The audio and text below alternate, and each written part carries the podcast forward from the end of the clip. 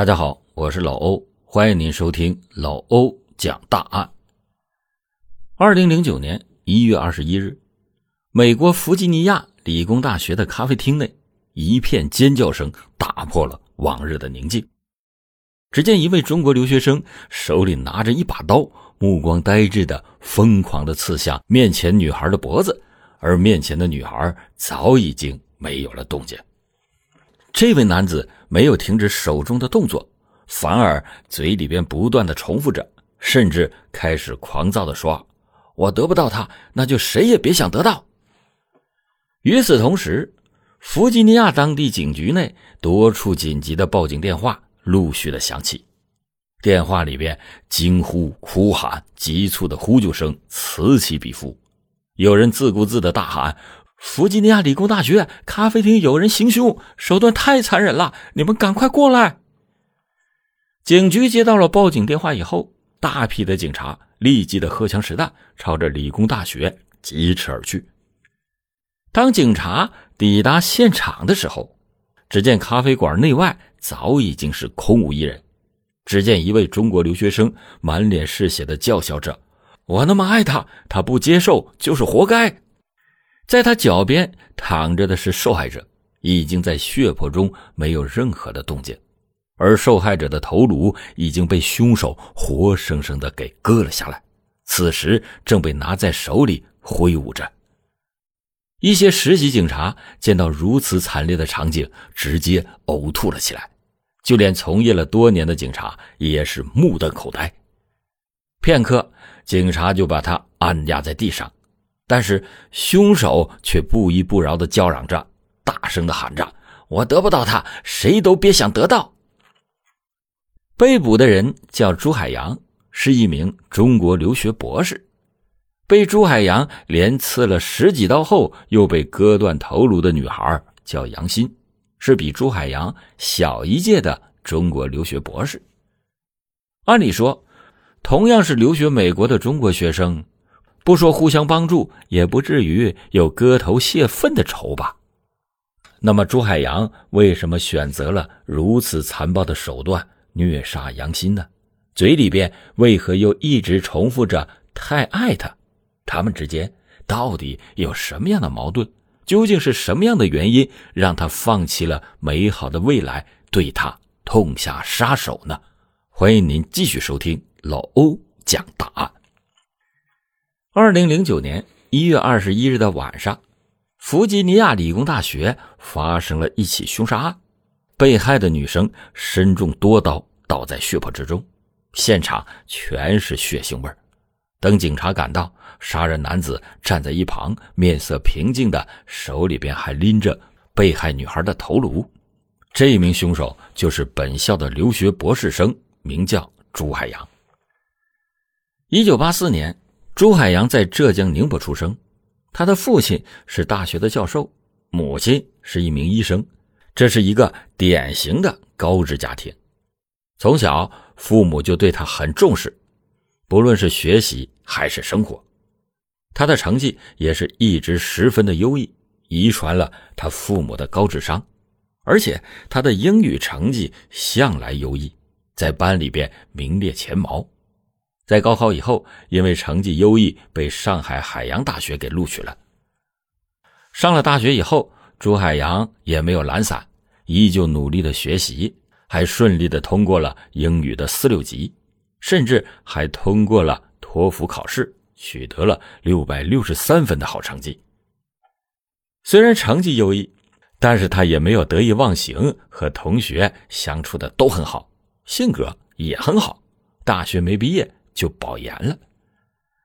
二零零八年，朱海洋读完研究生，又成功申请到弗吉尼亚理工大学读博士的资格。在极短的时间里，他的专业素养和人格魅力就征服了自己的导师，最终被聘为了助教。就是这样一个智商、情商都很高，并且前途似锦的人，谁能会想到？他会因为一个女孩成为了杀人凶手。朱海洋一直非常的重视学业，学习期间从来就没有谈过恋爱，也没有喜欢的人。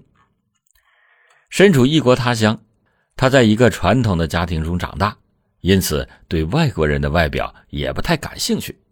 直到他遇到了来美留学的中国留学生杨鑫，这是朱海洋的欲望之火，同时也是朱海洋的罪恶。谁能想到，这一场相识，他们两个人生的转折点，既是开始，也是结束。二零零九年一月八日，这是杨鑫第一次来到弗吉尼亚州，他以为这是人生开始的地方。没想到这是他生命结束的地方。杨鑫是土生土长的北京人，从小父母疼爱有加，本科就让他在加拿大留学，结束以后就又来到了弗吉尼亚理工大学攻读硕士。在学校里的中国留学生彼此都会相互照顾，所以在开学前都会提前安排学长学姐去接待新生入学。本来接待杨鑫的同学并不是朱海洋，但是恰好那个人那天临时有事儿，于是朱海洋这个靠谱、人缘又好的学霸就有了接待学妹的任务。两个人第一次见面的地方就在大学的门口。作为学长，又是中国人，朱海洋十分热情地接待了杨鑫。但是当时学校还在假期，入学手续没有办法办理。住宿的问题也没有办法解决，朱海洋就带着他找周边的房子，顺便告诉他美国的各种预防措施以及一些学校的规章制度。因为杨鑫长相甜美，给朱海洋留下了深刻的印象。杨鑫初来乍到，不熟悉美国的生活方式，所以他非常的依赖这个和哥哥一样体贴的朱海洋。无论大事小事，他总是向朱海洋寻求帮助，朱海洋也对他格外的照顾。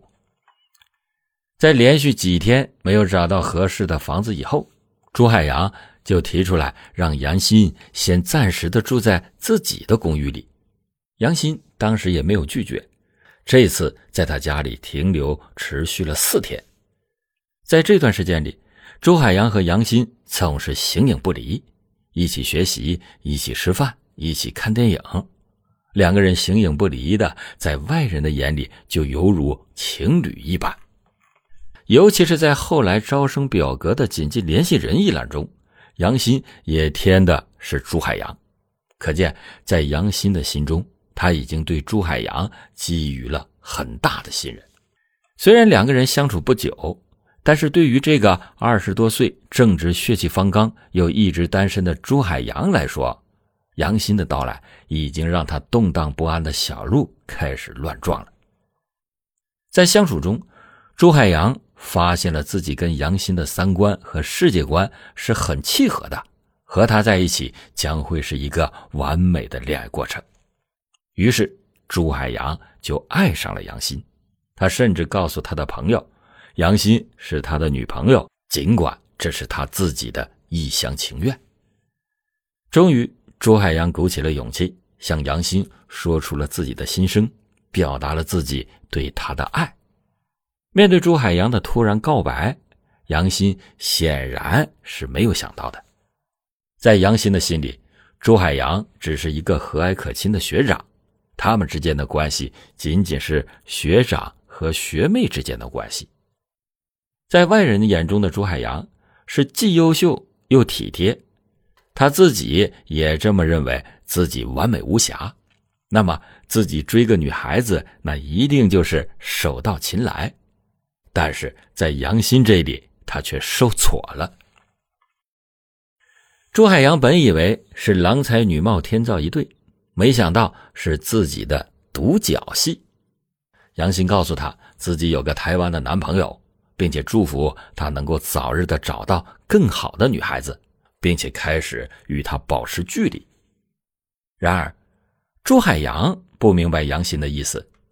直白来说，朱海洋完全不愿意相信这样优秀的自己竟然被人给拒绝了，因此他视作这是杨鑫在害羞，自己的表白时机不合适，并且他还认为杨鑫。并不是讨厌他，其实是愿意和自己在一起，只不过自己进攻的太猛，比较害羞。之后，他总是没有分寸的出现在杨鑫的身边。面对朱海洋的纠缠，杨鑫也从公寓里搬了出来。但是，朱海洋还会不定时的给他买小零食，杨鑫却认为这很尴尬，一直拒绝朱海洋的好意。杨鑫不知道的是，仅仅因为拒绝了朱海洋，就深深的伤害了他的自尊。朱海洋晚上睡不着，他就想，自己这么的优秀，不仅高学历，人还帅，还有钱，为什么杨鑫就是看不上自己呢？自尊心受挫的朱海洋就发誓，不管多久，不论失败多少次，自己也一定要把杨鑫给追到手。事实上，朱海洋只是表面上看着温和、谦逊有礼，他的阴暗面，他急躁的一面，被他自己深深的隐藏了起来。朱海洋的阴暗面，只有他的房东以前见过，在他的房东眼中。朱海洋就是一个十分好斗的人，热衷于找麻烦。每次房东建议不让他在地毯上乱扔火柴的时候，朱海洋总是通过争论来解决问题。甚至有一次，他还要和房东动手。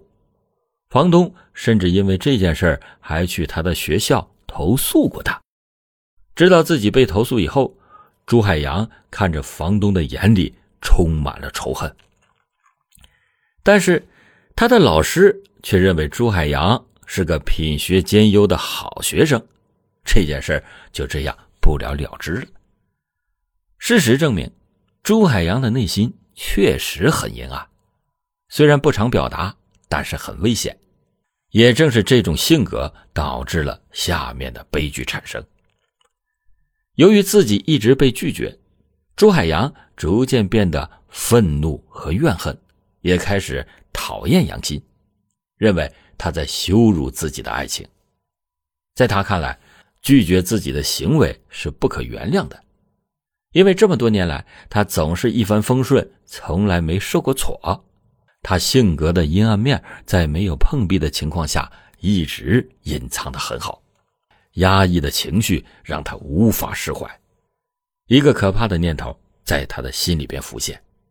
既然我得不到，那我就要毁掉，谁都别想得到。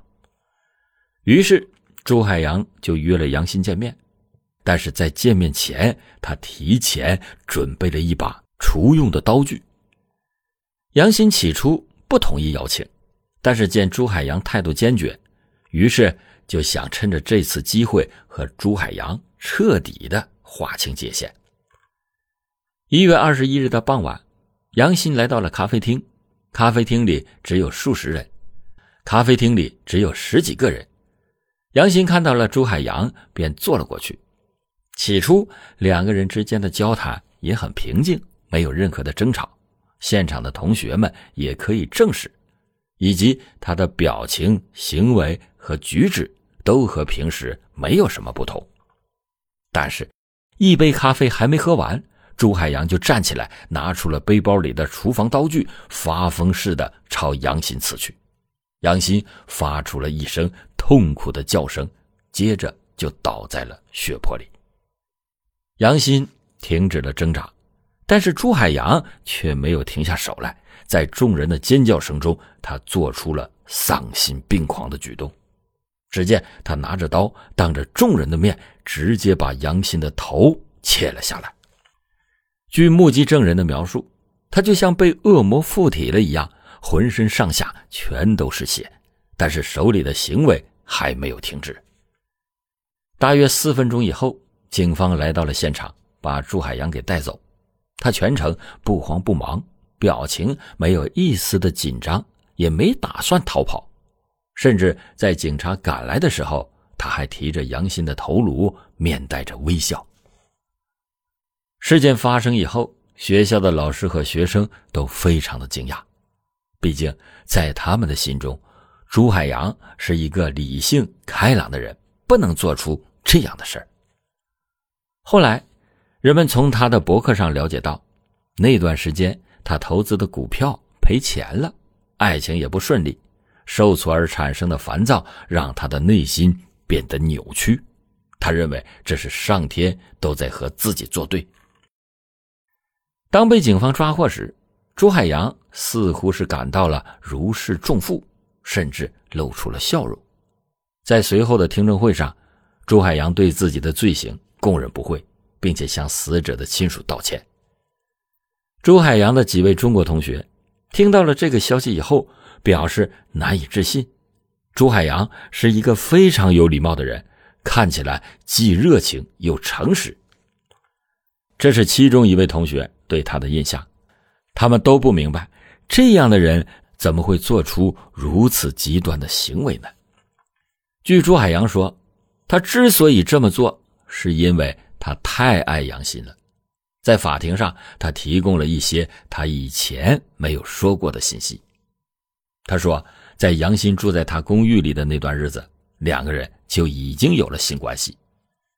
据朱海洋介绍，两个人都是自愿的，但是杨鑫拒绝与他恋爱，还想告他强奸罪。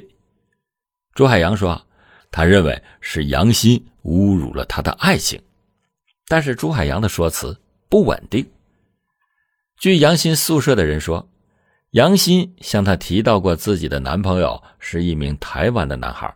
但是没有提到朱海洋，而且还说朱海洋总是骚扰自己，并且和室友在一起的时候就拒接朱海洋的好几次电话。事发以后，一个中餐馆的老板在报纸上看到了整个案件的详情，一眼就认出来杨鑫是来过他餐馆的女孩。老板回忆说，她很漂亮，而且很友好，很健谈。杨鑫告诉这个餐馆的老板，说他来自北京朝阳，去年夏天他还和母亲去西藏旅行，他的母亲给他买了一个祈祷滚筒来祝福他的安全。期间她还谈到了她的男朋友，他是台湾人。杨鑫还和老板模仿了她男朋友的台湾口音。老板说，由于两个人聊得很开心，杨鑫也给他留了一个。电子邮件的地址，表示以后会经常的联系。在一起的短短十三天，一个受过高等教育的学生变成了一个令人发指的杀人恶魔，让一个像花儿一样的女孩香消玉殒。杨欣的父母收到女儿被害的消息之后，马上赶到了美国，看着女儿被杀害、遗留在人世间残破的躯体。两个人瞬间崩溃，几度昏厥。自己青春年华的女儿，怎么会在半个月的时间里就变成了这个样子？女儿本是赴美学习的，但是却因此葬送了性命。要是知道自己的宝贝女儿此行要遭此劫，他们是不会让自己宝贝女儿离开的。受害者家属希望法律能够严惩朱海洋，最好用他的生命换取另一条生命，以慰藉被杀害的无辜女儿。因为一个人的偏执，导致两个家庭四分五裂。杨鑫的家人为女儿的不幸去世痛哭流涕，朱海洋的家人也不相信儿子杀死杨鑫的事实，甚至他们在法庭上大哭起来。二零一零年，由于朱海洋主动认罪，就把他的死刑改为了无期徒刑。朱海洋的余生都将在狱中度过，并且不准假释。每个人都在追求成为学霸的时候，忘记了教育不仅是教书，而且还要育人。如果我们耗尽财力和人力，培养出缺乏思想教育的高学历人才，最终导致道德沦丧。最好从一开始就让他们成为一个普通人。今天这起案件也再次提醒了我们：教育不仅要培养知识型的尖子生，还要培养心智成熟、敬畏生命、尊重生命的人。同时，我们要尊重生命，重视法律，不要因为自己的一时冲动去破坏自己和其他人的幸福。好了，感谢您今天收听老欧讲大案。老欧讲大案，警示迷途者，唤醒梦中人。